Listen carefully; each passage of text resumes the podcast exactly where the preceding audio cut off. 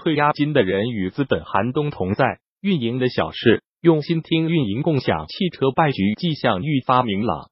自由有用车 EZZY、麻瓜出行、八哥出行等相继倒下后，共享汽车公司途哥资金遇难，大面积欠薪停运，有车出行大面积裁员，押金难退。试运营一年的美团共享汽车也暂停试点。伴随着共享汽车寒潮的蔓延，最受伤的还是用户。时至岁末，众多用户的押金仍悬而未决。除了抱怨、抵抗之外，退押金的人们也企图用法律手段维护自身权益。然而，最终能否达成期许，还是个谜。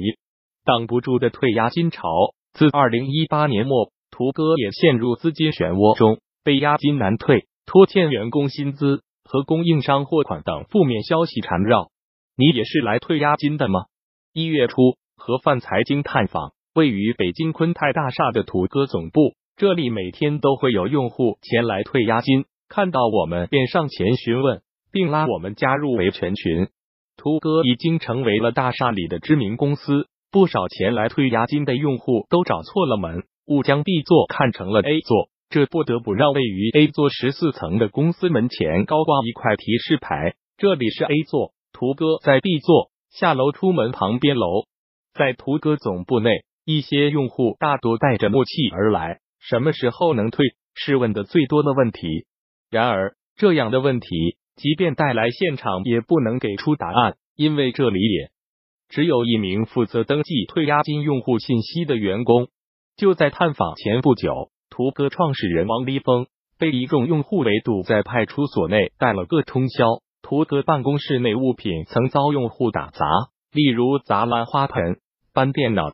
这名负责登记退押金信息的员工说：“打砸办公用品没有用，这些办公用品是租的，闹事后就被租赁公司收走了。图哥的汽车也是租的，出现资金问题后也被租赁公司收走了。”图哥创始人兼 CEO 王立峰曾当众承认，图哥的地勤、员工、车辆都做调整。之前北京运营车辆有一千八百辆，但现在只剩下不到三百辆，而且还有很多车辆被上锁，被贴上欠钱不还的字条，以至于无车可用。被用户围堵时，王立峰表示，目前确实没有正常退还押金，公司出现问题，正在调整。他承诺会按照在 A P P 上提交的顺序依次退还，希望用户耐心等待。对于他的承诺，在场用户却高喊着不相信。按照王立峰的承诺，用户拿到押金退款至少要到二零一九年五月，如今这个时间恐怕要更长。有媒体计算，以途哥近二百万用户计算，如每天只能退款十五人，退完需三百多年。与 OFO 的九十九元押金不同，途哥押金是一千五百元，数额较大，用户更为在意。现场唯一的工作人员自己已被拖欠了数月工资，且自己一千五百元的押金也未能退还，现在一心等着年底发工资。在登记册上，截至下午四点，当天有超过八十名用户来到现场申请退押金。实际上，在大规模围堵王立峰。到派出所之前的一个月，王立峰就被小部分用户在地下车库围堵过。据当时围堵的一名用户说，王立峰答应在场的用户押金一周内退还，结果只有这名用户押金未退，因此才又不得不前来图哥总部再次填写自身信息，并备注王立峰此前承诺。当日在现场填写退押金信息的用户中，还有一位女士违章未交罚款。她一边写着信息，一边说：“什么时候退了押金？什么时候交罚款？要不然一千五百块的押金没退，又白搭二百块。”他在临走时还说道：“罚款可以在押金里扣，给我一千三百块就行。即便是登记在册，时隔近一月，目前大部分用户的押金也未能退还。久病成医的用户们，一边是用户们不断前来退押金。”另一边，途哥名下资产也不断遭到冻结。此前，法院冻结北京途哥科技有限公司和卓尼商师天津汽车租赁有限公司银行账户存款，共计逾二百六十六万元。不久，因申请人深圳市万车汇汽车租赁有限公司提交的财产保全申请冻结被申请人北京途歌科技有限公司途歌出行运营主体名下价值二十四点三万元财产。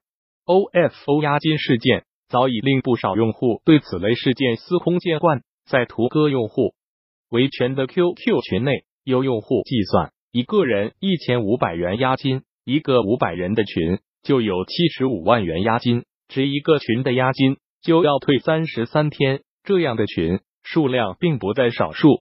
目前，途歌 APP 内一车难群，一些用户此前还曾提议将途歌汽车轮胎、雨刷等拆了，能卖钱的卖钱，能砸的砸了，不能给他留个全尸。最新消息是，途哥总部已经关门，办公室租期也到，楼内空无一人。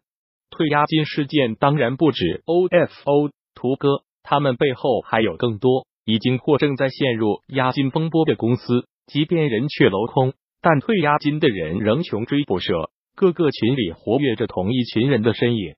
所谓久病成医，有些人开始了解了一些行业内消息，纠纠缠绕在一些诉讼里，也变成了律师，在维权群里成了半仙。在各个群里都有人传播法律知识。以过来人的身份，积极自发组织上法庭找律师，企图集结更多人的力量，吸引监管部门和执法部门的注意。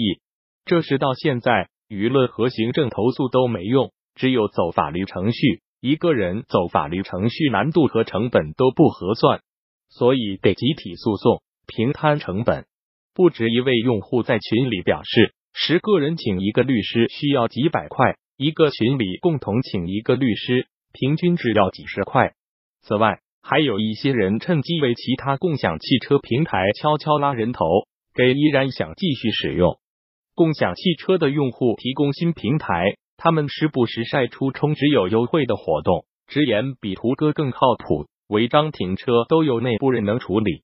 今天上午还会有途歌用户将到海淀法院咨询情况。这群退押金的人。在寒冬中与资本寒冬同在。二零一八年，整个共享经济市场陷入寒冬，押金问题也整整困扰了用户一年。如今，逼着用户走上法律途径的，正是当初同一批吸引用户充值、为用户提供服务的公司。押金问题无法掩饰共享汽车商业模式上的缺陷，但若不解决押金问题最终将会成为共享经济路上最大的绊脚石。